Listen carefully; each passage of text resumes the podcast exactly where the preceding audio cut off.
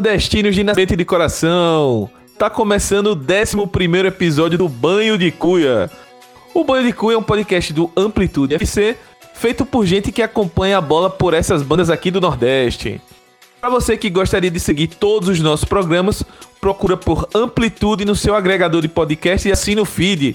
Dá o seu like nos programas e ajuda a gente a ser mais visto no universo podcaster. A gente tá no Spotify, no YouTube, no Podcast Addict, no Google Podcasts, enfim, várias plataformas. O Anchor, que é onde a gente hospeda os nossos programas. E além disso, a gente também tem uma parceria com o pessoal do HTA Esportes que veiculam todos os nossos podcasts. Então, pode digitar htasport.com.br que lá você vai achar a aba lá de podcasts, vai encontrar todos os podcasts da casa, tanto o Banho de Cuia, como dois toques, o de primeira, com muito futebol feminino para vocês, o La Plantilha sobre o futebol espanhol, enfim, toda uma variedade de programas. E hoje o Bandicuia vem numa edição especial, uma edição um pouco diferente do, do nosso formato tradicional. Temos um convidado especialíssimo. Mas antes de apresentar o convidado, queria chamar aqui o meu parceiro Douglas Batista, direto lá de Recife. Douglas, grande programa hoje, programa especial, convidado forte aí para nos ajudar a bater um papo hoje, né? O Smack sabe todo mundo que tá ouvindo, é, tô até nervoso agora para gravar. Vamos lá, vai ser muito bom, prazerzão estar tá recebendo essa pessoa aqui hoje. É isso aí. É, nervoso um pouquinho, mas vai ser. Tô, tô bem empolgado com o bate-papo. Hoje, galera, a gente tá recebendo aqui o Júnior Câmara, técnico do esporte, do sub-20 do esporte, da categoria de base. E a gente vai bater um pouquinho, bater bola um pouquinho sobre não só sobre o esporte, sobre o cenário do esporte, sobre a base do esporte que tá muito bem. A gente tá vendo, acompanhando os jogadores do esporte. O esporte, a categoria profissional do esporte, tá mostrando isso, tá mostrando a revelação de atletas. E, Júnior, bem-vindo ao Bandicoot, obrigado por aceitar o nosso convite. E Dá o teu boa noite, bom dia, boa tarde aí pra galera que tá ouvindo o nosso podcast. Eu que agradeço a oportunidade e sempre falo que, independente do meio de comunicação, falar de futebol para mim é, é uma das coisas que eu mais gosto na minha vida e, e com certeza eu, eu imagino que vai ser muito produtivo essa noite. É isso aí, vamos tentar produzir bastante conteúdo aqui e falar sobre campo e bola. Então vamos embora para pautar.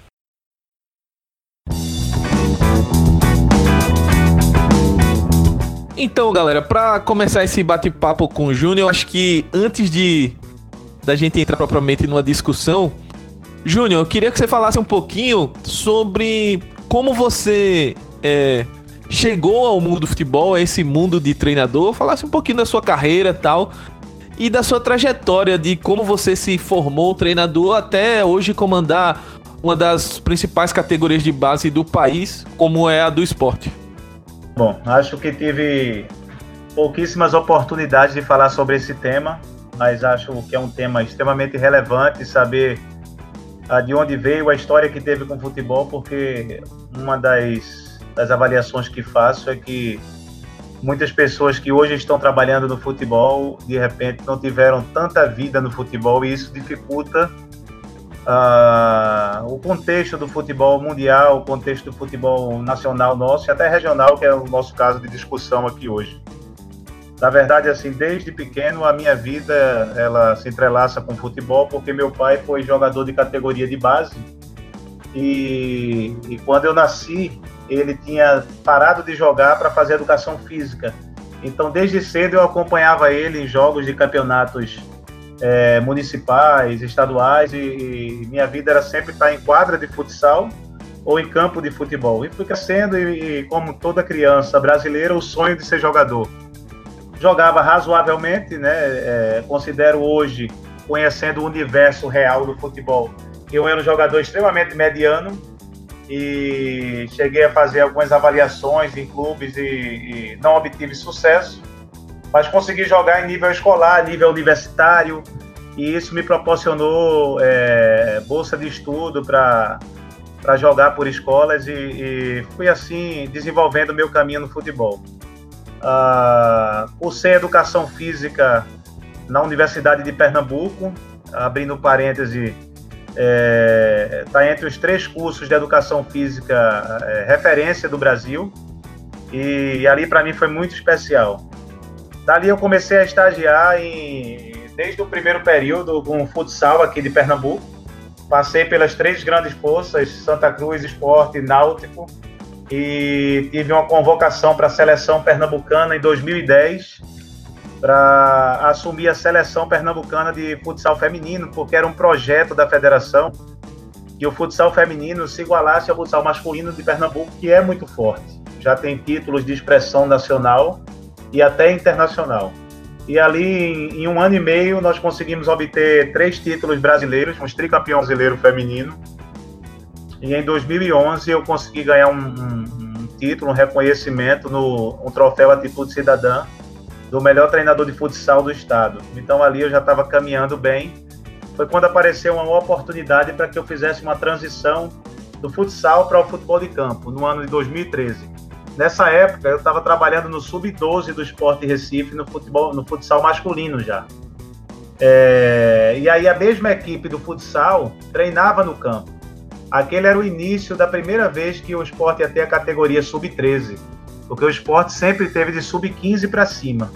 E quando o clube foi criar a categoria sub-13, eles me fizeram o convite e eu aceitei e, e, iniciei essa, essa minha trajetória no campo em 2013, no sub-13 do esporte.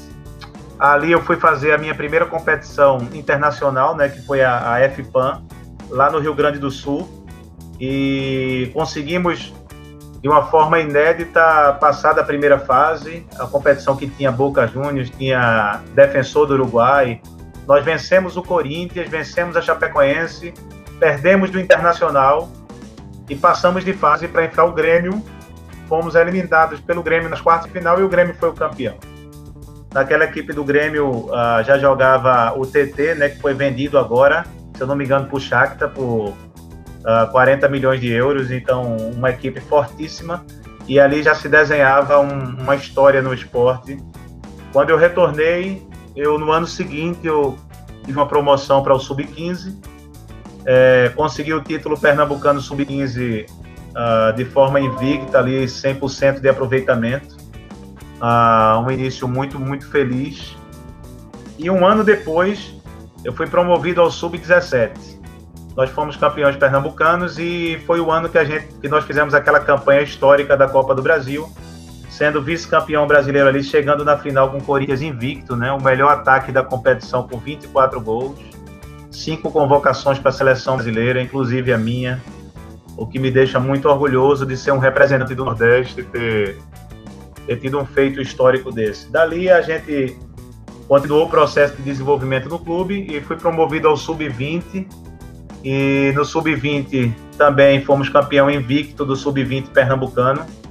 Ah, depois dessa época, o esporte começou a, a, a, o trabalho com a categoria sub-23. Já faz dois anos que eu venho acumulando o sub-20 e o sub-23, um trabalho árduo, difícil do clube. Mas o clube tem usado a categoria 23 para amadurecer os atletas do sub-17 e do sub-20. Já visto agora esse campeonato 23, né, que finalizou para a gente hoje, infelizmente Ficamos em quinto lugar, passavam quatro, né? A gente ficou primeiro fora por causa de três pontos, mas 90% da equipe era de jogadores advindo do sub-20 com idades de jogar ainda Copa São Paulo e poucas tratações de sub-23 para dar uma, uma maturidade a essa equipe. Mas o saldo foi extremamente positivo. A gente vê isso no começo do campeonato sub-20, agora que a gente está disputando onde a gente fez três partidas. Né? A primeira empatamos com o Palmeiras em casa, um jogo em que fomos, ah, na minha opinião, até superiores na, na criação de, de oportunidades de gol, bola na trave, e o Palmeiras é o atual campeão brasileiro. Depois vencemos o Internacional já fora de casa. E agora, infelizmente, perdemos do Fluminense nas Laranjeiras, uma equipe forte do Fluminense. Mas o... só temos um pênalti no início do jogo e e realmente ali a gente teve que correr atrás do resultado, mas fizemos um jogo de igual para igual, que é essa nossa proposta. E no final o Fluminense conseguiu fazer um gol, né? Continuamos lutando até o fim, mas o resultado não veio.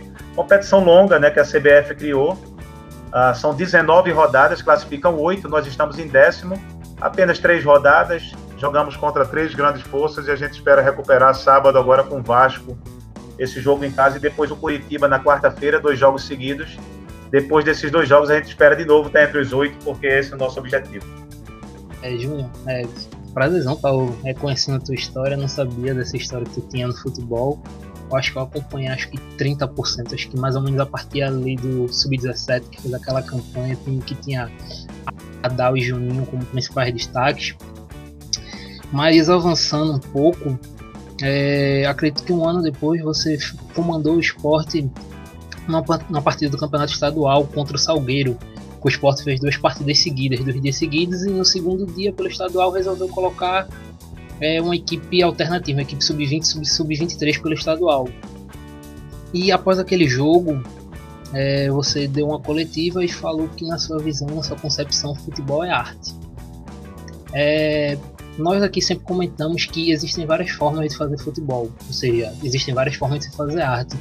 Então eu queria que tu desse é, um resumo de como tu faz a tua arte, de qual é a tua maneira de fazer futebol, como tu enxerga o jogo.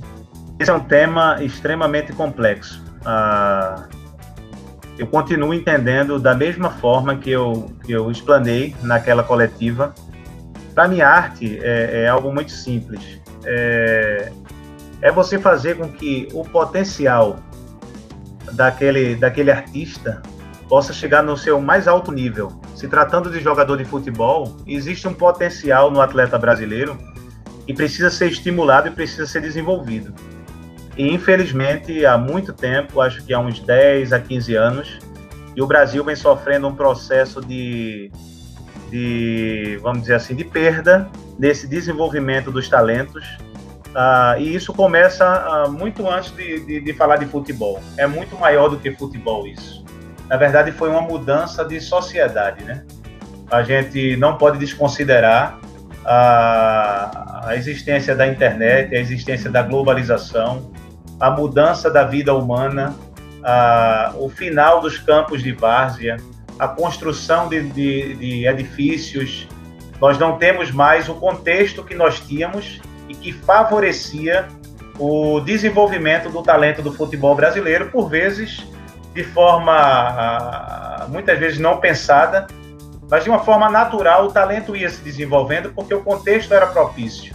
Mas hoje, infelizmente, o contexto, pelo contrário, ele vai agir contra o talento brasileiro e por falta de espaço, por falta de oportunidade. E agora a gente se encontra num momento de crise, onde nós não admiramos mais assistir o futebol brasileiro, nós agora estamos, estamos consumindo futebol de fora do país, justamente porque nós brasileiros gostamos de ver um futebol bonito, um futebol que, que quer a bola, um futebol que não só quer a bola por ter, mas um, um futebol que quer a bola para ser insistentemente ofensivo. Uh, e é isso que o torcedor brasileiro quer ver. Isso está dentro de todos nós. E quando a gente não vê, a gente vê agora a seleção brasileira sendo campeão na Copa América e em muitos jogos sendo vaiado. Isso a gente não via há muito tempo. Né? Então, para mim, futebol arte, é, é, é, se eu puder traduzir para você, é, é, é, é, o futebol que nós vimos durante toda a história do, do Brasil. É um futebol que, que é extremamente ofensivo. Os dois laterais são muito mais ofensivos do que defensivos. Os zagueiros se tornam armadores. Os volantes não são primeiro volantes, são jogadores versáteis que jogam de área a área. Os atacantes são infiltradores, eles infiltram, eles penetram, eles jogam de aproximação, eles são finalizadores. Então foi assim que eu vi o futebol brasileiro desde pequeno e foi isso que me incentivou ser treinador. Mas hoje eu confesso que o contexto é, é, é muito diferente do que eu do que eu vi quando eu era pequeno e como treinador, eu tenho visto isso na prática. Uh, uma outra questão que a gente pode abordar aqui é o que é que mudou no mundo do futebol depois que a internet surgiu e com a internet a utilização de, de, de programas, né, onde você pode expor o jogador através de vídeos. E hoje o jogador aqui ele já nasce sendo exposto para o mundo inteiro. Então isso também trouxe uma mudança radical no futebol brasileiro.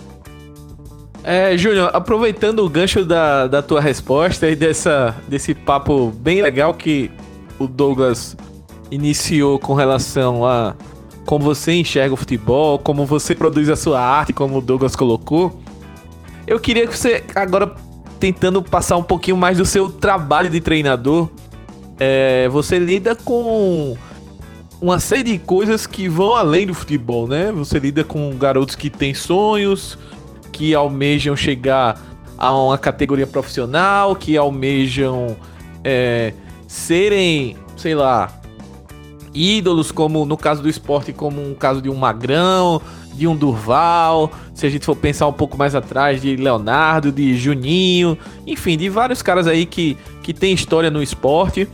E ao mesmo tempo, tem toda essa questão geracional que tu mencionaste com relação a uma nova, nova era, uma nova época, a mentalidade. Hoje eu tenho certeza que a estrutura que o, o, esporte, você pode até falar um pouco mais disso na sua resposta, mas a estrutura que o esporte disponibiliza hoje para a sua categoria de base, para os seus atletas, é muito melhor do que, sei lá, 20 anos atrás.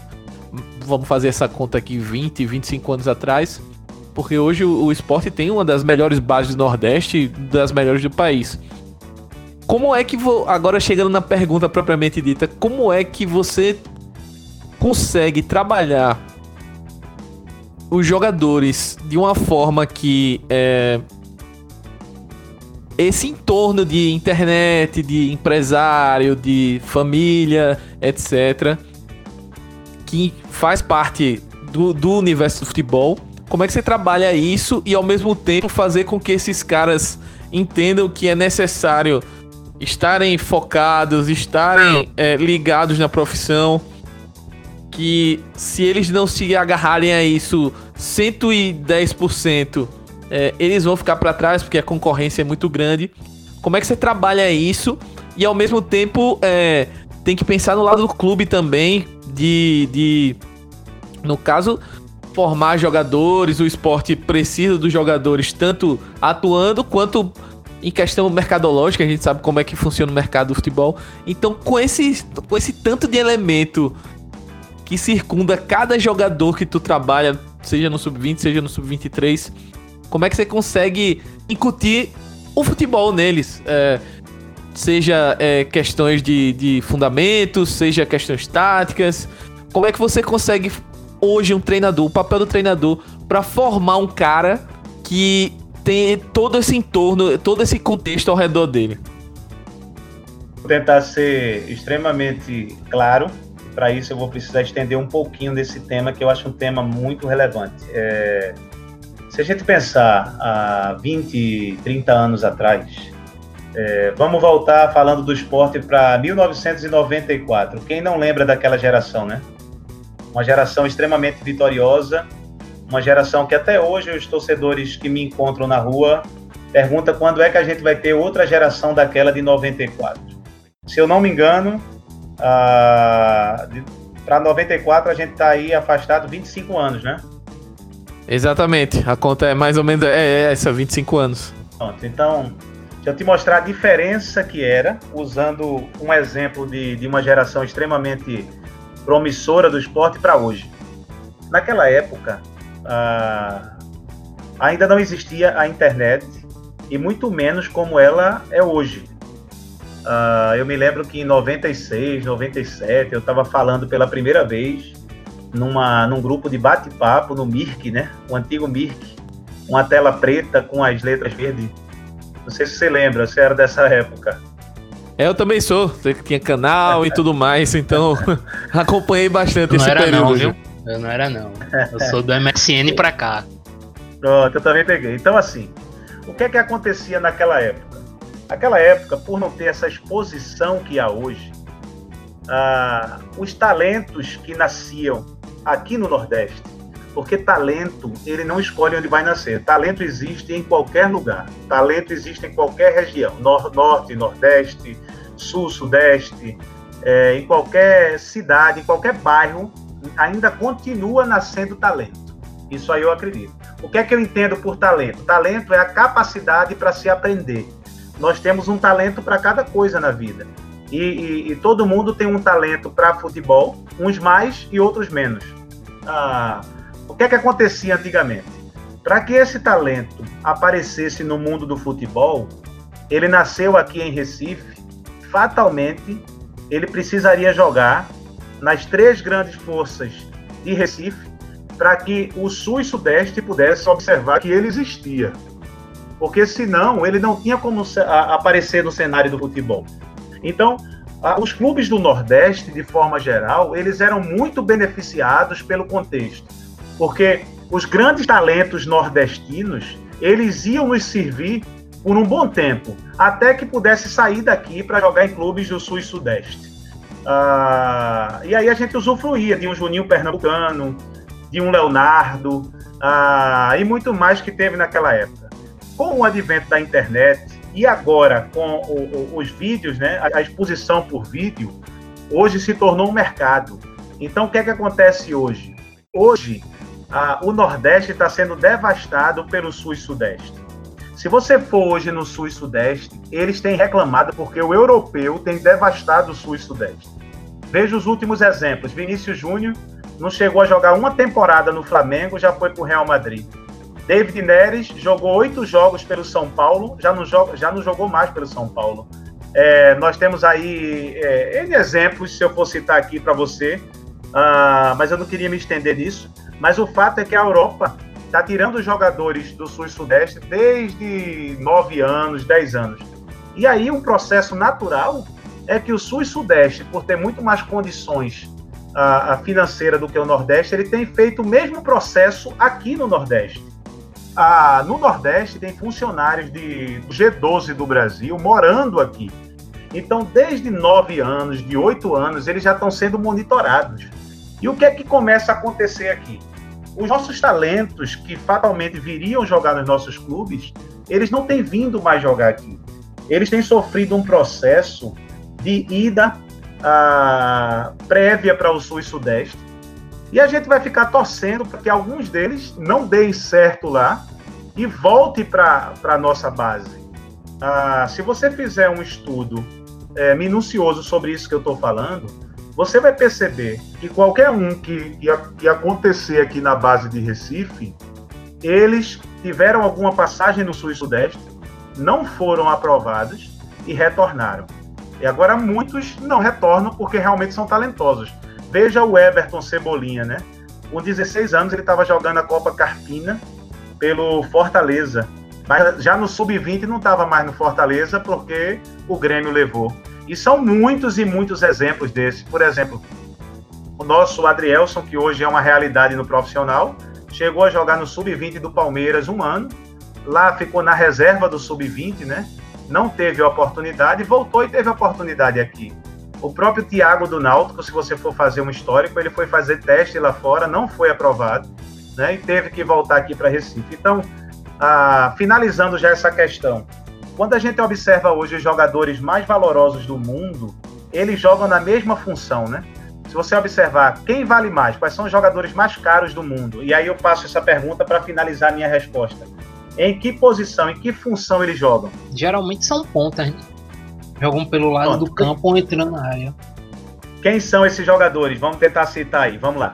Neymar, Messi, Cristiano Ronaldo, Hazard. Hum... Bibar. Pogba não, é Mbappé. Do, do, do, Mbappé. É, aqui do Brasil, aqui no Brasil, vamos falar do Brasil. Hazard, enfim. Brasil, Brasil hoje a gente pode Dudu, citar aí, sei lá. Dudu, Everton Cebolinha. Cebolinha. Pronto, então veja, é, a gente pensa que é coincidência, mas os melhores jogadores do planeta, os mais caros, são aqueles que na hora que o jogo de hoje, o jogo de hoje ele é muito tático, o metro quadrado do jogo de hoje se tornou tão caro e você precisa de jogadores que desequilibram uh, pelo lado do campo. E se você não tem esse tipo de jogador, você vai ter problemas graves, que é o que está faltando hoje no futebol brasileiro. Imagina aqui no nosso Nordeste. Então, nós não temos mais esse tipo de jogador no Brasil, porque ele está saindo muito cedo, e no Nordeste ficou cada vez mais escasso. Uh, nós vamos continuar revelando, na minha opinião, zagueiros, laterais, volantes, goleiros. Agora, atacante extremo, que se tornou algo muito valoroso, hoje nós temos uma exposição grande. Por exemplo, o esporte joga desde sub-15 campeonato nacional. Então, o time dos os atacantes que o esporte tem, ele já é conhecido no Brasil inteiro. Então, se ele for exposto, rapidamente ele vai ser levado. Nós negociamos agora uh, um talento que nós tínhamos, Jadson, e se eu não me engano, ele chegou a fazer um jogo no profissional. Mas para você ter ideia, ele era o nosso maior talento e foi comprado para jogar por quase um milhão para jogar no sub-20 do Cruzeiro. Veja o, o, a, a, desproporção que é, né? Raniel saiu daqui para jogar no sub-20 do Cruzeiro, ele era titular do Santa Cruz. Então é, a desproporção é gigantesca. É, é, a médio pra, a curto prazo eu não vejo solução. Eu vejo que o futebol se tornou o mercado, né? Muito dinheiro. Você vê quem era o Manchester City antes do investimento que foi feito por, por um shake, né? Nós vemos muitas equipes da Europa sendo transformadas por causa do dinheiro. Quem é o, o melhor time do Brasil hoje? O Palmeiras. Aí você observa que não é um simples trabalho de treinador, né? Você vê que ali são montadas três seleções com muito dinheiro. E aí a gente vai torcer para uma vez na história essa curva da normalidade fugir um pouquinho, como foi com a gente em 2016 na Copa do Brasil. Foi um choque de realidade forte agora que tu falou. É, passando um pouco para a forma de trabalho, meio até desculpa tá cortando o assunto assim no meio, mas assim você falou sobre a forma que os jogadores que vão, é, nós vamos formar aqui, que provavelmente vão ser zagueiros, goleiros, e não vamos formar tantos extremos de acordo com a realidade. É, pensando nisso, quando você é, procura evoluir os jogadores, escalar o time visando uma evolução futura. Você procura assim é, desenvolver ao máximo aqueles pontos fortes deles para eles se tornarem especialistas é só, só, naquilo. Oi. Só licença um momento, só para eu finalizar isso aqui. Isso não é uma realidade só de Recife. Se você acompanha o futebol de base do Nordeste, Bahia e Vitória já investem na base há mais de 20 anos já tiveram títulos de expressão, já revelaram há 10 anos, 15 anos atrás, muitos bons jogadores, como por exemplo serviu a seleção Hulk, Davi Luiz, é, Dilson, Vampeta e por aí vai. Mas se você olhar hoje para Bahia e Vitória, quem é o atacante hoje do Bahia que foi revelado na base? Hoje quem está jogando de titular é Arthur, que é um cearense, que jogou até o sub-17 no Ceará, ou foi sub-15. O Palmeiras comprou, fez esse menino jogar até sub-20, depois emprestou para o Londrina e agora ele é titular do Bahia. Ou seja, o Bahia que investe, se eu não me engano, mais de 12 milhões por ano na base, que é um valor muito distante do que a gente pode investir aqui. Ele não consegue revelar mais atacante de beirada. Agora o ataque dele é Elber de um lado, Arthur do outro lado, né? E Gilberto de centroavante quando não é Fernandão. Você olha para o Vitória da Bahia hoje, o atacante do Vitória da Bahia é um menino formado na base do Palmeiras, que é o Wesley, quando joga, né? Então, é uma realidade do Nordeste como um todo, infelizmente. Só para finalizar a pergunta, é, na forma que você trabalha, você prefere uh, desenvolver ao máximo uma característica que o atleta já domina para ele meio que ser especialista naquilo, se tornar um cara extra classe naquele ponto, ou prefere é, corrigir os outros defeitos para torná-lo um cara mais completo, um jogador mais, digamos, perfeito no todo? Eu acho que a categoria de base ela tem que ser dividida por, por período sensível da aprendizagem, né? Tem tudo na vida, nós temos um período apropriado para aprender. Eu acho que nas categorias menores, sub-13, sub-15, é um período sensível para que você apreenda os fundamentos principais do jogo. Então, acho que nessas categorias, sub-13 e sub-15, eu defendo um modelo onde a gente pudesse ter pessoas especialistas nesse assunto. Ah, muitos perguntam para mim aquela, aquela eterna discussão sobre treinador ter sido jogador de futebol profissional ou não ter sido. Mas, independente de ser o treinador ou não ser o treinador, eu acho que nessas categorias há uma importância grande da gente ter ex-jogadores que tenham competência, óbvio, comprovada, né, ex-jogadores que se prepararam para que possa desenvolver o fundamento dos atletas na categoria 13 e 15, não necessariamente sendo treinador, mas podendo ter um setor, um setor de fundamento que no sul e sudeste tem, né, eles têm projetos em cada clube lá, onde eles no turno alternado, né, no turno trocado do treinamento, eles fazem esse trabalho específico de fundamento. Então eu acho que nessas categorias 13 e 15 a gente precisaria ter é, ex-jogadores preparados para trabalhar essa questão do fundamento. É, além da questão do fundamento, atletas que tenham tido identidade com o clube, tenham tido história no clube, acho que isso também é importante para formar com o perfil do clube. E aí, chegando na categoria sub-17, ele já precisa, a, a, essa, essa, essa pirâmide aí, ela precisa ser invertida. O que era 70% fundamento, agora ela vai ser 70% de entendimento do jogo. Aí você trabalhar mini jogos onde você desenvolve é, tomada de decisão, é, porque jogar futebol não é apenas saber fazer, mas é saber fazer num tempo que está lhe espremendo, um tempo reduzido. Você ter muitas opções e ter que decidir pela melhor não é algo fácil. Ah, quem está assistindo vê o futebol numa velocidade muito diferente de quem está jogando. E quando você está jogando, você vê que a velocidade real é aquela. Então, a partir do sub-17, nós trabalhamos muito mini-jogos em cima de objetivos de desenvolver o entendimento do jogo dividido em fases, né? Fase ofensiva, fase defensiva, as transições, a bola parada, quais são as ideias, os princípios que cada fase dessa tem. E quando vai chegando no sub-20, eu entendo que o atleta ali, ele já tem pouco, pouca reserva de aprendizagem. Acho que tudo, ou, ou quase tudo que ele tinha que aprender, ele já aprendeu. O que precisa agora é solidificar. Acho que no sub-20 e do sub-23 a gente precisa dar ele é, experiência de jogo grande para que ele possa solidificar aquilo que ele aprendeu desde o sub-13. Então, isso é uma coisa. E o que você perguntou em termos de ser generalista ou você otimizar o que o atleta é bom, eu acho que cabe tudo, sabe? Você pode ter treinos gerais para que ele possa desenvolver também o que ele não é tão bom.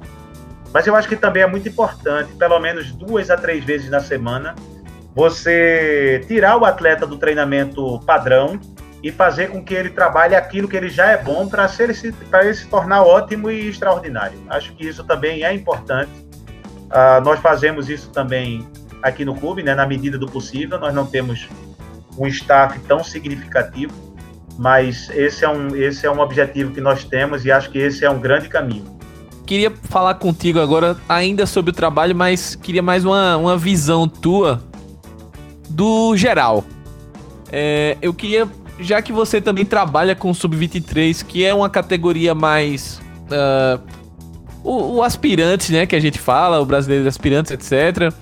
E é uma categoria daqueles, daqueles jogadores que ainda não atingiram o seu, a sua maturação ideal para o profissional, mas que normalmente ainda tem, tem uma qualidade, o clube detecta algum motivo pelo qual ele não, não virou, digamos assim, na, na gíria do futebol. E segue investindo naquele atleta, né? Dar um, um ritmo de jogo para ele, etc.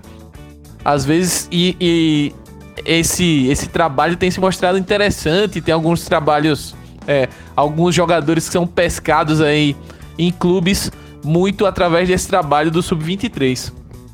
E da tua experiência, do que você trabalha, é, do, do que você acompanha também. Como é que você está enxergando justamente a transição desse período do sub-20 ou sub-23, que eu acho que é um momento é, decisivo no, no, na carreira de, de, do atleta, do jogador de futebol, de futebol. Como é que você está enxergando esse, esse período de transição, como ele é realizado aqui no Nordeste, no futebol nordestino?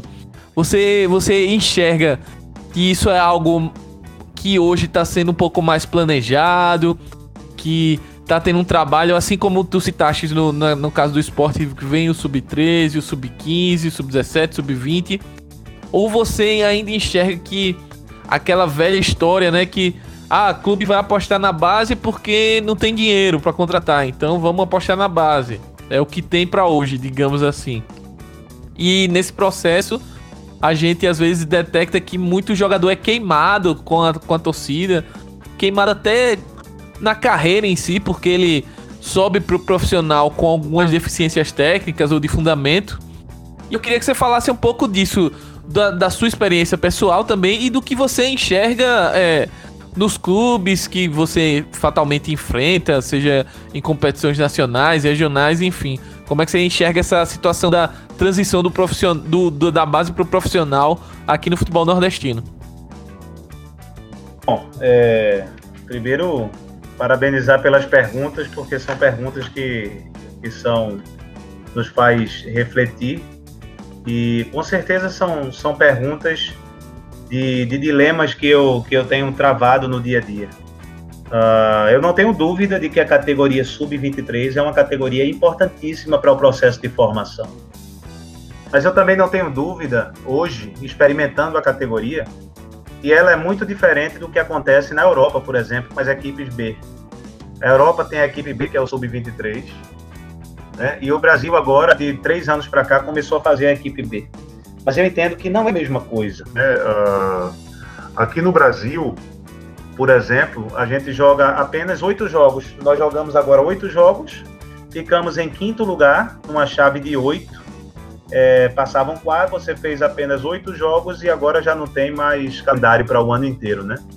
Então imagine que um atleta que precisaria jogar, que precisaria mostrar o futebol, precisaria crescer, ele só vai ter oito jogos para fazer, quatro jogos em casa, quatro jogos fora, ele vai depender muito de ter pego no sorteio uma chave é, numa condição melhor para passar ou não, para poder fazer mais alguns jogos. Mas a nossa realidade é que fizemos apenas oito jogos.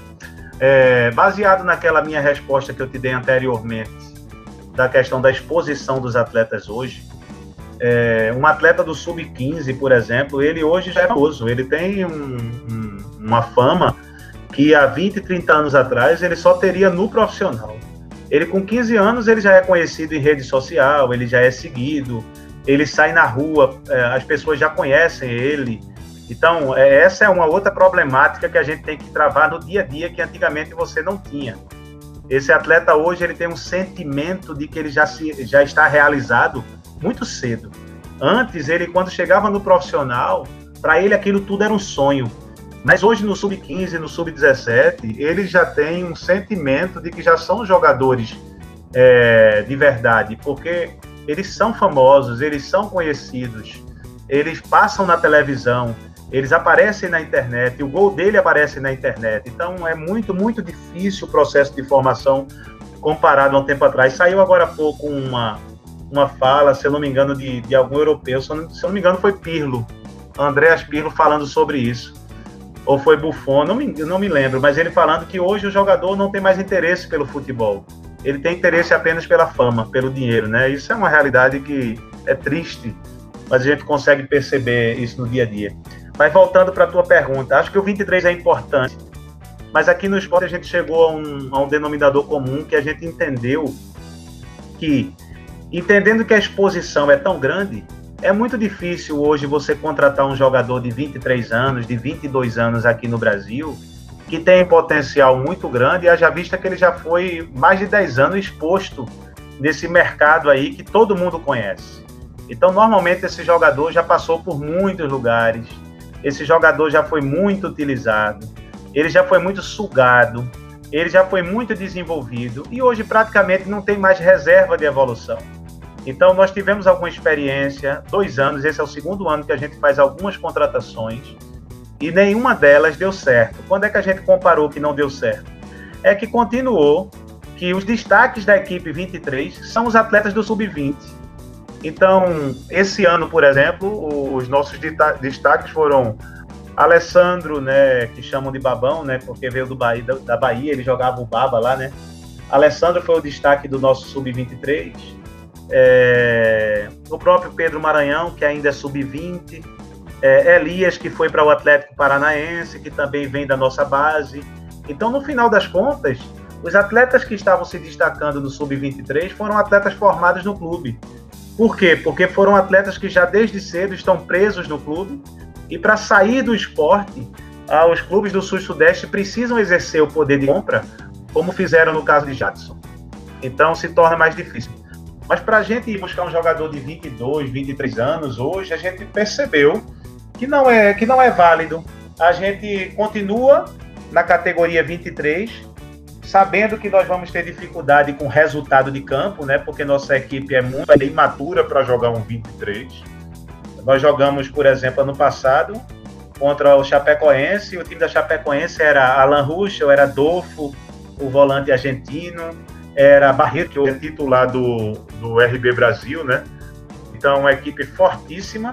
E nós jogando com Pardal, com Pedro Maranhão, com Alessandro, com Chico, dando rodagem, dando seguimento ao processo formativo.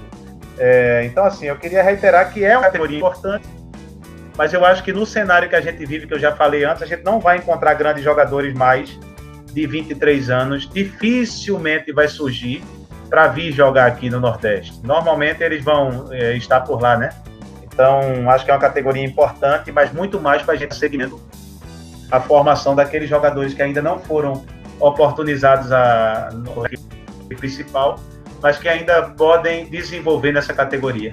É, Júnior, você citou agora há pouco o Alessandro e me corrija se eu estiver errado, ele trabalha com você desde o sub-17, desde aquele campeonato que o Sport foi vice-campeão. Sub-14. Eu só obrigado. É, naquela época no sub-17, que foi quando eu comecei a acompanhar, é, sua equipe atuava a princípio, a priori, com três zagueiros e ele atuava como zagueiro esquerdo. E depois, em algumas, é, algumas variações táticas, ele passava para a lateral esquerda e o Caio virava ponta. E depois você passou para a equipe sub-20, ele continuou como zagueiro, mas quando a equipe tinha essa, essa variação, ele passava a atuar como um camisa 5. E hoje ele já atua mais à frente, digamos como um 8, numa linha ali, digamos num 4-2-3-1, digamos num triângulo e atua numa linha de dois ali um pouco à frente. É, a pergunta é tipo, quão importante é para você é formar um jogador assim multifuncional, um cara que possa exercer tantas funções dentro do campo assim no processo formativo dele e como você faz para tipo observar isso? É, ver tipo um ponto e ver esse cara ali como já foi com o Pedro Maranhão jogando de lateral você vê ele como um ponto e diz esse cara pode jogar aqui como lateral ele pode se envolver tanto como ponta como lateral no caso do Ali que fez várias funções Primeiro a gente faz uma avaliação é, diária do potencial do atleta e Alessandro, assim como Pardal, como Juninho, como Pedro Maranhão, Elias, Arthur, essa é uma geração que nós montamos no Sub-15. Então eles vêm juntos lá desde 14 anos lá atrás. E quando o Alessandro veio para o esporte, foi feita uma captação na Bahia e nós encontramos esse jogador jogando no São Francisco do Conde da Bahia. Nós trouxemos ele e Caio dessa equipe. E Alessandro veio como volante. Só que Alessandro, ele tem algumas características que permitem com que ele faça várias funções no campo, né? Porque o futebol hoje já não é mais posição, né? Mas é o cumprimento de função. E Alessandro, a gente não pode resumir ele a apenas uma função, ele é multifuncional. Olha, ele é um atleta bem dotado fisicamente. Além de ter força, ele não é um atleta forte, forte na morfologia. Você não vai olhar para ele e vai achar que ele é forte mas ele, fez, ele tem a força do futebol. Ele consegue ganhar disputas físicas, ele consegue ter uma impulsão no jogo aéreo fantástica, ele tem velocidade, ele consegue recuperar uma ação de contra-ataque, de uma transição defensiva, ele consegue conduzir a bola do campo defensivo para o campo ofensivo com velocidade, com proteção, sem perder a bola. E agora ele tem demonstrado uma competência de pisar na área e fazer gol. Então, assim, ah, o próprio desenvolvimento do dia a dia do atleta foi pedindo com que ele se tornasse um atleta ah, versátil e mais. A carência que nós temos hoje, como eu te falei antes, de atletas decisivos nas funções ah, ofensivas aqui no Nordeste, de repente, alguns jogadores que jogam atrás e têm essa personalidade, esse potencial, talvez vão passando para frente. É, Alessandro agora ele que fez o da vitória contra o Internacional. E se você ver o gol, ele recebe uma bola na profundidade em cima do zagueiro, ele faz uma finta no zagueiro, dribla para dentro com a direita e finaliza com a esquerda. Acho que assim, esse é um jogador que eu não tenho dúvida de que vai jogar em altíssimo nível. Jogador fantástico, que aonde a gente foi jogar até hoje, muitos e muitos clubes já se interessam por Júnior, tá bem bacana o papo e a gente tá vai conversando e vai vão, vão surgindo algumas questões. E você falou desse trabalho de, de como você detecta e como é que você analisa um pouco de como funciona esse, esse jogador que no futebol a gente conhece como jogador coringa, jogador é, jogador que faz mais de uma função, etc. E eu queria é, fazer uma pergunta mais pro, pro lado humano agora da coisa. Eu acho que é importante a gente passar isso um pouquinho também para os nossos ouvintes, para quem acompanha o programa. Porque o futebol é feito por pessoas, então acho importante a gente falar assim e pensar um pouco também no lado do, do jogador como pessoa, como. E aí eu queria voltar naquela tecla sobre uh, o, o, o, trabalho da base, o, o trabalho do técnico, no caso, é, com relação a esses. É, que são garotos, são adolescentes ali, estão na beira do. estão naquela expectativa de se tornar profissionais, etc. E a gente sabe que a figura do técnico, é, não só no Brasil, em quase todos os lugares, acaba se tornando também uma figura, uma espécie de figura paterna para esses, pra esses jogadores, para esses, pra esses meninos, né? E eu queria que você falasse um pouco é, dessa parte é, mais social, digamos assim, porque eu, eu acredito que o que você vai descrever é o cenário de vários clubes daqui no Nordeste, não só esporte, mas Bahia, Vitória, Ceará, CSA, CRB, enfim.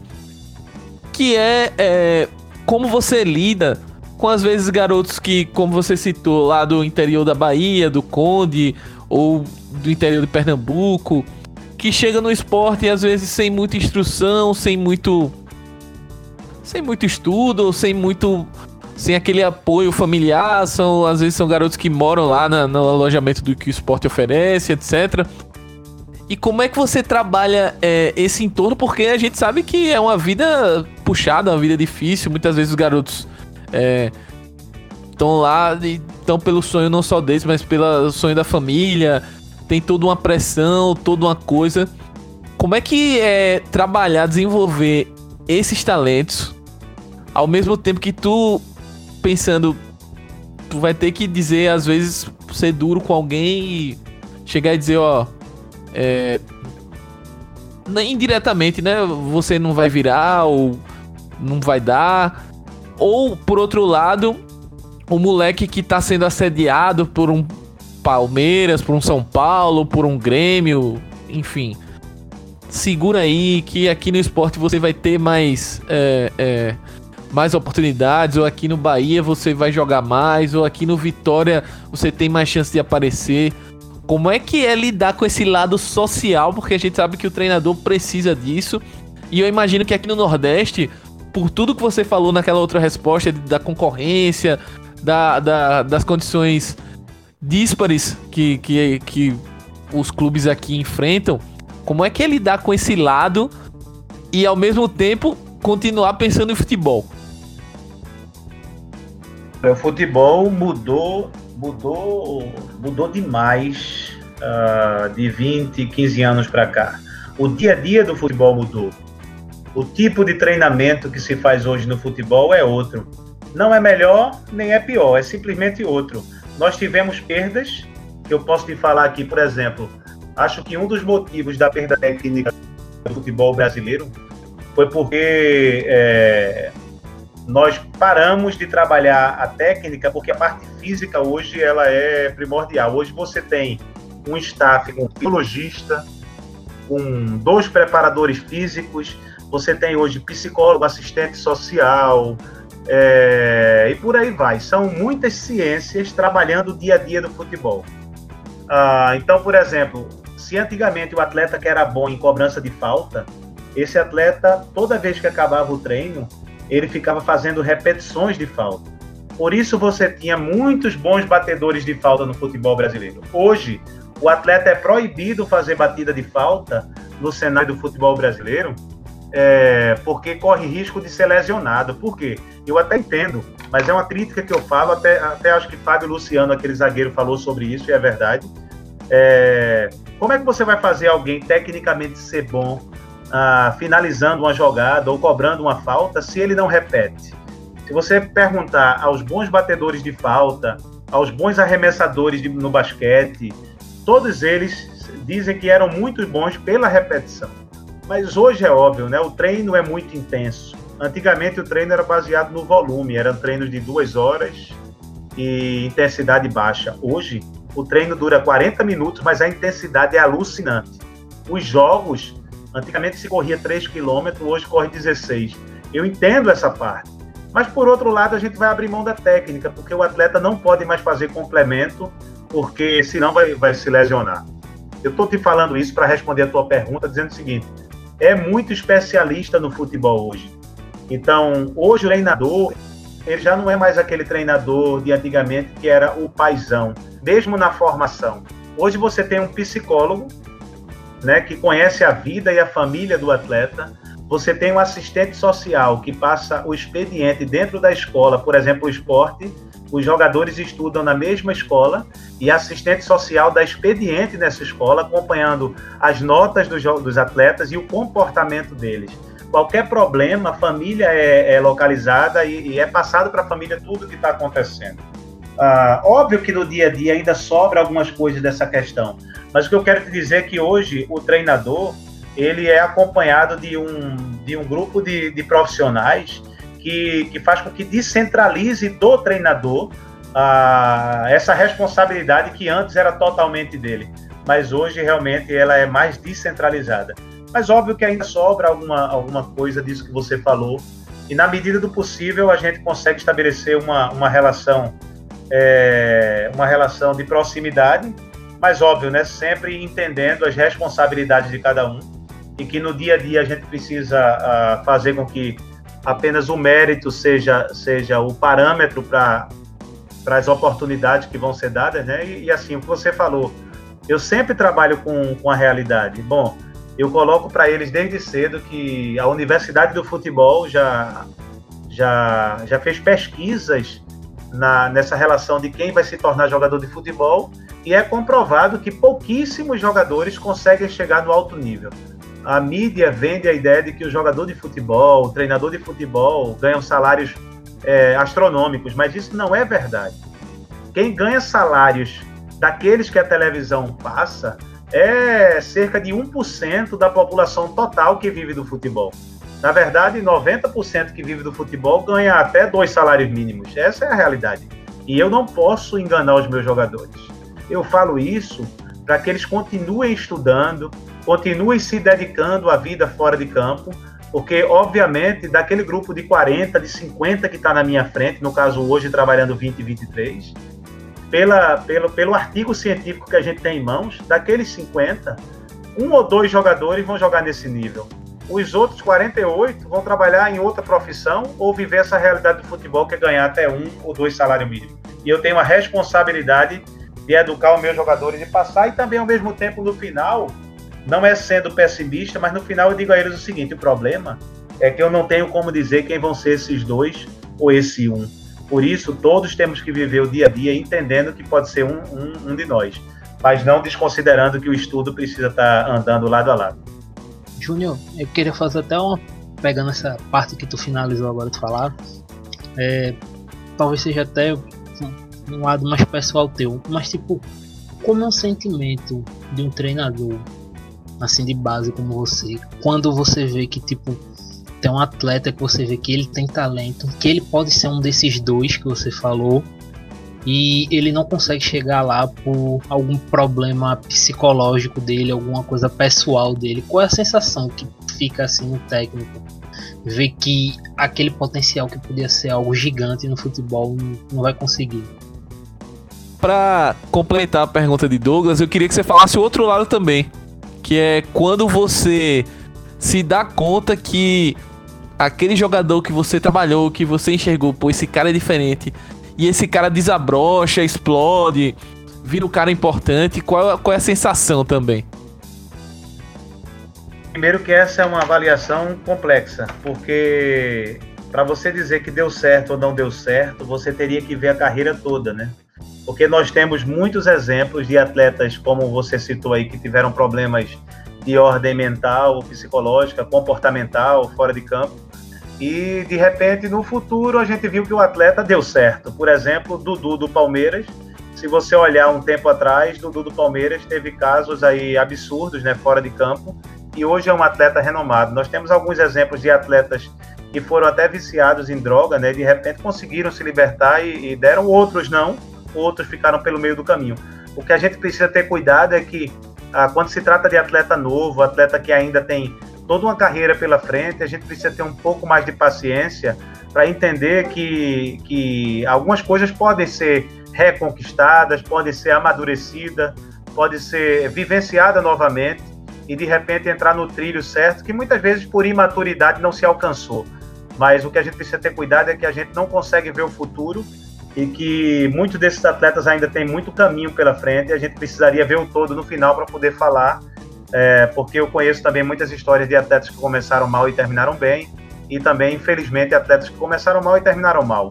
Mas ah, se existir algo desse na minha carreira, obviamente vou ficar muito triste porque você tem um carinho especial por aquele atleta que você trabalhou, você conhece de perto o talento e aí realmente se torna algo especial. Não é um jogador qualquer, porque além de jogador tem um laço, tem um laço emocional de ter vivido tantas coisas boas e, e bonitas com você. É, aproveitando para fazer a minha última, depois o Douglas pode encerrar as, as perguntas, os questionamentos que ele tiver aí. Eu queria que você desse um, um panorama ou uma perspectiva, pelo menos na sua visão, do que você projeta para o futuro do futebol de base no Nordeste. A gente sabe que uh, os clubes, pelo menos eu estou enxergando alguns clubes com movimentos de investindo mais na base, é, se estruturando melhor, é, e clubes que ao mesmo tempo na sua administração do clube como um todo, estão se estruturando financeiramente, estão é, tentando melhorar e isso, consequentemente, tem reflexo na, na categoria de base, não só no, no futebol profissional, mas na base, que aí a gente pode citar a questão de você conseguir segurar melhor seus talentos, é, você conseguir ser mais competitivo com outros mercados, enfim. Eu queria que você desse um panorama, até por essa questão de calendário do futebol, do, do futebol de base, é, estrutura. Como é que você colocaria o futebol de base do Nordeste hoje e, e se você projeta um, um futuro positivo ou negativo, enfim, aí vai, vai da sua leitura do que você enxerga como, como futebol de base e projeta também. Bom, eu, eu não vejo um, um, um bom cenário por, por, por, pelas variáveis que eu já citei até agora aqui no programa. Mas eu vou te citar outra. Eu acho que uma das medidas que tem se discutido muito em qualquer, em qualquer meio de comunicação, porque a qualidade do futebol brasileiro baixou tanto, né? A gente está tá querendo aumentar de novo, né? Se colocou culpa. Nessa hora todo mundo procura culpado, né? A culpa é dos professores que estão trabalhando da base e nunca chutaram uma bola. A culpa é dos ex-jogadores que não estudaram e só faz reproduzir aquilo que faz. A culpa é dos dirigentes que não entendem de futebol. E aí, nesse momento, todo mundo quer procurar culpado. Quando, na verdade, eu acho que, pelo contrário, todo mundo tem a somar. O professor que não foi jogador, o jogador que também se capacitou, os gestores precisam todos se voltarem para ajudar acho que uma contribuição que eu que eu vou começar a, a, a me pronunciar nos fóruns que eu sou chamado, né? Por exemplo, eu agora vou no final do ano terminar a licença A da CBF, né? Que é para treinador profissional. Já terminei a licença B e nesses locais eu tenho a oportunidade de falar para muita gente que toma grandes decisões. E uma das coisas que eu entendo que a gente precisa urgentemente mudar na formação de atletas no Brasil é o seguinte: o nosso país ele é continental. Esse é um problema se a gente não cuidar. Mas se a gente cuidar, isso é algo muito benéfico para a gente. Ter uma cultura de pessoas, ter uma cultura rica de diversidade, né? de, de várias raças, de, de, de, vários climas, de vários relevos, vegetação. Isso faz com que a, a, os nossos atletas sejam tão misturados. Isso faz com que eles tenham uma riqueza motora, uma riqueza de construção corpórea tão grande que ele se torna tão diferente do atleta europeu. E eu acho que o sul-americano como um todo é assim, né? Se você observar no futebol mundial, sempre vai ter um sul-americano no terço final do campo, aquilo que eu te falei, os atletas mais caros do mundo, eles têm ou uma, uma veia sul-americana uma veia africana, né? Sempre é assim. Por quê? Porque são criados na rua, eles têm estímulos diferentes. Então, voltando para a minha contribuição, eu acho que uma primeira medida que a gente precisaria tomar no Brasil seria a seguinte: seria a delimitar um raio onde o atleta, até uma certa idade, na minha opinião, eu não tenho isso fechado, mas por volta de 17 anos, pelo menos, até 17 anos, o atleta só pudesse se deslocar a uma distância X da sua casa, onde vivem seus pais, é, de onde nasceu, ali daquele lugar. Porque isso atrapalha muito o processo de formação e o processo de identidade do menino no futebol. Antigamente você tinha Pelé, por exemplo, é, jogando no Santos até 30 anos, né? Zico jogando no Flamengo até 30 anos. Você tinha os grandes jogadores produzidos no Brasil jogando naquele lugar por muito tempo. Isso faz com que ele ganhe confiança, isso faz com que ele tenha identidade.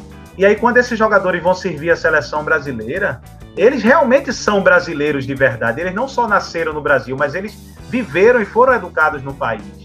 Então, se você começar a delimitar essa, essa faixa, eu entendo assim: o, o, atleta é de Pernambuco, ele não pode, de repente, fazer uma categoria de base no Rio Grande do Sul, porque ele vai estar aprendendo futebol, mas vai estar desaprendendo muito da vida e de identidade de, de um povo, né? E da proximidade dos seus familiares. Acho que isso ajudaria muito na formação mesmo do, do, do, atleta brasileiro. Esse seria um primeiro. Um segundo, eu acho que a, a própria CBF precisaria fazer um centro de desenvolvimento da seleção brasileira por região. Acho que devia ter um centro no Nordeste, um centro no Norte, um no Centro-Oeste, um no Sul e um no Sudeste. Onde você pudesse ter uma seleção brasileira sub-15 do Nordeste, uma seleção brasileira sub-15 de cada região, sub-17, sub-20, e aí, ah, em, em, convocações é, já esporádicas durante o ano, você fizesse a seleção das seleções na Granja Comari. Eu acho que aí você a, a, resolveria um problema de um país tão continental, fazendo com que ele se tornasse um país único. Ah, você vê o Uruguai, por exemplo, né, do tamanho de Recife, mas consegue ser competitivo em todas as categorias. Por quê? Porque o Uruguai ele é do tamanho de um estado do Brasil mas ele, ele age como se ele fosse um único clube. A, a seleção sub-15 do Uruguai treina com constância. Todo mês eles treinam juntos, por um período grande, porque é um país pequeno. Então, quando eles chegam no sub-15, eles têm uma, uma interação entre eles, há uma interação entre eles tão grande, tão grande, que se torna forte. E a gente tem perdido isso, porque hoje a seleção brasileira é um brasileiro que na verdade é um italiano, porque ele nasceu no Brasil apenas, mas a cultura dele é italiana, o outro é japonês, o outro é russo, o outro é alemão, o outro é inglês, espanhol. E agora o treinador da seleção brasileira precisa se virar para ensinar ele como é que é ser brasileiro. Ah, então assim, dentro disso tudo, o futuro do nosso Nordeste, ele não é, ele é, ele para mim ele não é promissor porque dentro de toda essa loucura que se vive o futebol brasileiro, o, a CBF, a, a, os centros mais importantes, o último lugar que vai se olhar é o nosso Nordeste, que realmente é, é um lugar de, de poucas oportunidades, de oportunidades escassas, infelizmente. E quem quer, quem quer desenvolver, quem quer crescer, muitas vezes tem fugido daqui, assim como eles do Sul e Sudeste têm fugido para a Europa. A né? última pergunta agora, pegando o gancho do que tu falou agora, Uh, como você considera a importância de, digamos, clubes é, focados apenas na formação de atletas, como é o Desportivo Brasil, que fica, se não me engano, em São Paulo, e se você acha que é, clubes que se dedicassem apenas a formar atletas aqui no Nordeste poderiam ajudar nesse caso aqui, se você tem um pouco dessa visão, explanar tua opinião um pouco sobre isso, para finalizar.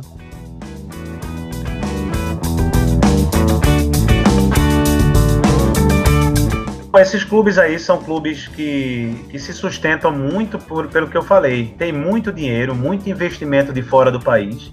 Se você conhecer o centro de treinamento do Desportivo Brasil, do Red Bull, desses clubes aí, do Ubaense, eu acho que você nunca ouviu falar Ubaense, lá de Minas Gerais, de um, de um interior bem distante.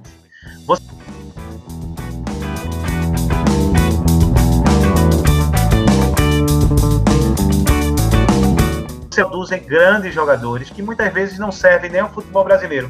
Vão direto lá para fora porque eles expõem os jogadores dele em competições internacionais. Então, uh, os clubes de fora do Brasil conhecem muito mais os jogadores dele do que a gente.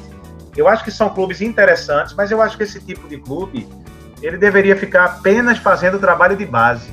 Porque é outra crítica que eu faço. Por exemplo, você vai assistir hoje Campeonato Brasileiro da Série B, até da Série A, com um público de 5 mil pessoas, de 10 mil pessoas, um absurdo, porque ah, equipes têm chegado na primeira divisão por causa do investimento financeiro, apenas isso. E aí, equipes como Remo, como Paysandu, como Santa Cruz, como Náutico, como Esporte, está jogando uma Série B e uma Série C de brasileiro, e por muitas vezes colocando 50 mil pessoas no estado, 40 mil. Você imagina se o futebol brasileiro ele tivesse um, um, um critério de ranqueamento é, que não só, só levasse em consideração é, essa questão financeira que faz com que o clube é, compre os melhores jogadores e coloque para jogar, né? E aí você vai ver um Santo André, por exemplo, jogar com jogar com esporte e um público daquele que é, é ridículo, né? Enquanto o Remo, o Paysandu, Santa Cruz do Norte está numa Série C, colocando grandes públicos. Eu acho que a, a, Série A e a Série B devia considerar que o, o, Brasil tem uma cultura de grandes torcedores que iam a estádio, né? E hoje os torcedores desses grandes clubes de massa têm visto o clube mendigar a competição.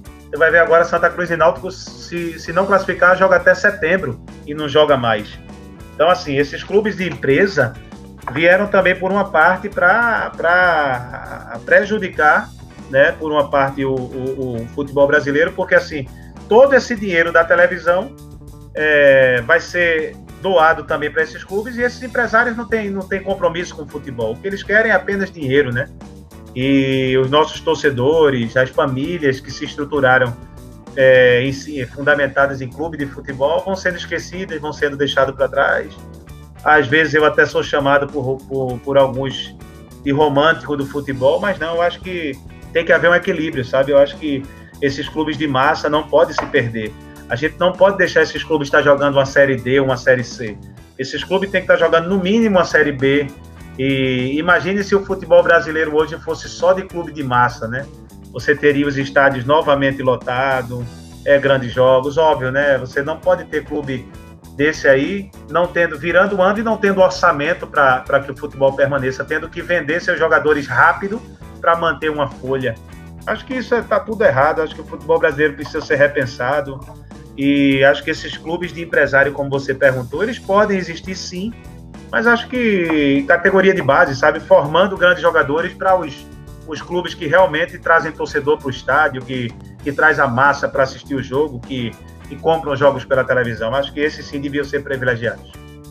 É, e com, com esse, essa última declaração do romântico do futebol, como ele se colocou aí, como as pessoas colocam o Júnior é, a gente poderia passar aqui mais horas e horas e horas falando sobre futebol, falando sobre o Nordeste, falando sobre as condições da nossa base.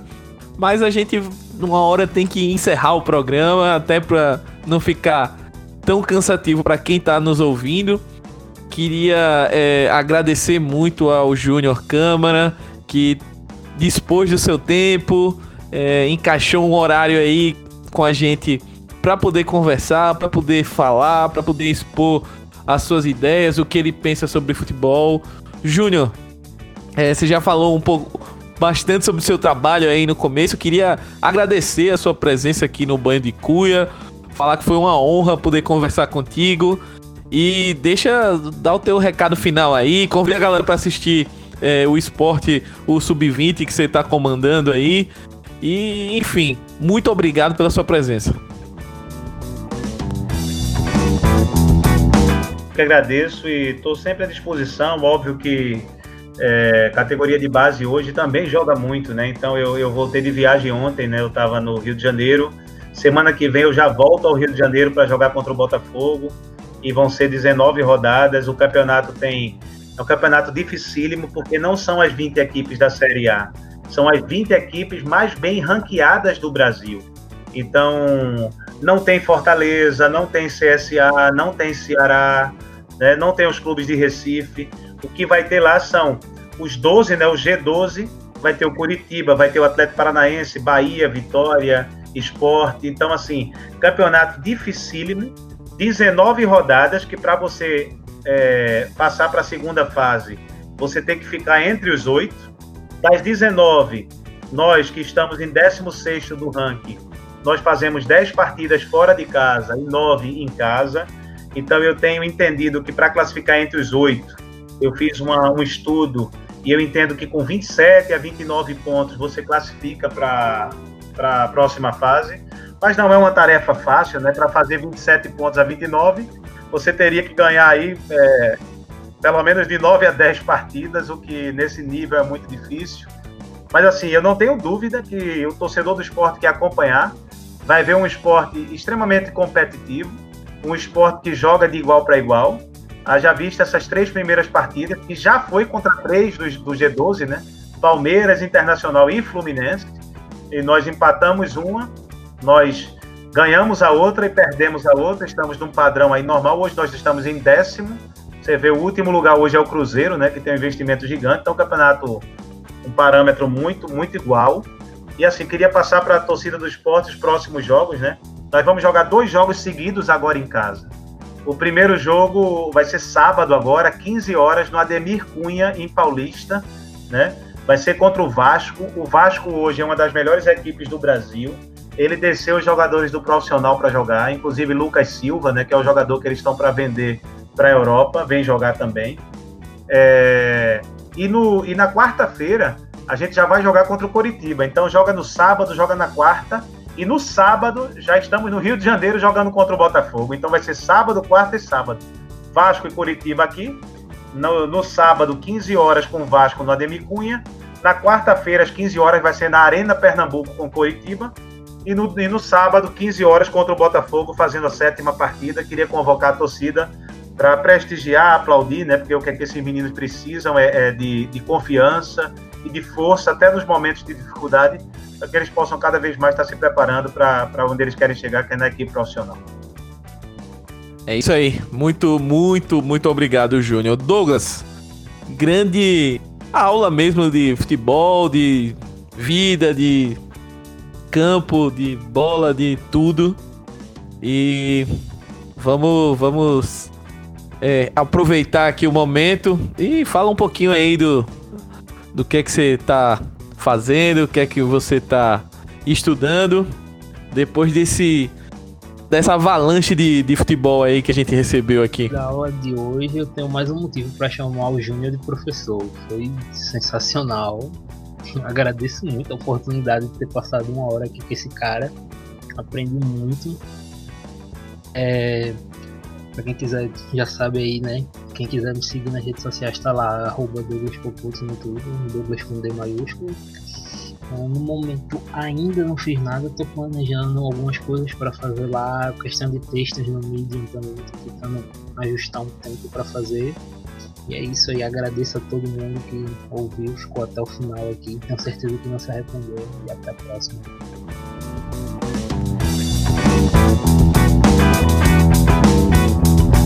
É isso aí, galera. É, eu sou o Smack Neto, arroba Smack Neto no Twitter, no Facebook, no Instagram. E queria convidar todos os ouvintes, antes de me despedir, a seguir o Amplitude nas suas redes sociais arroba AmplitudeFC no Twitter, no Facebook, no Instagram, no Medium, no YouTube, enfim, pode procurar aí o Amplitude em todas as redes sociais. Estamos em quase todas, as mais importantes pelo menos nós estamos lá. E é isso, grande programa, um banho de cuia daqueles. E a gente vai ficando por aqui. Até a próxima, grande abraço.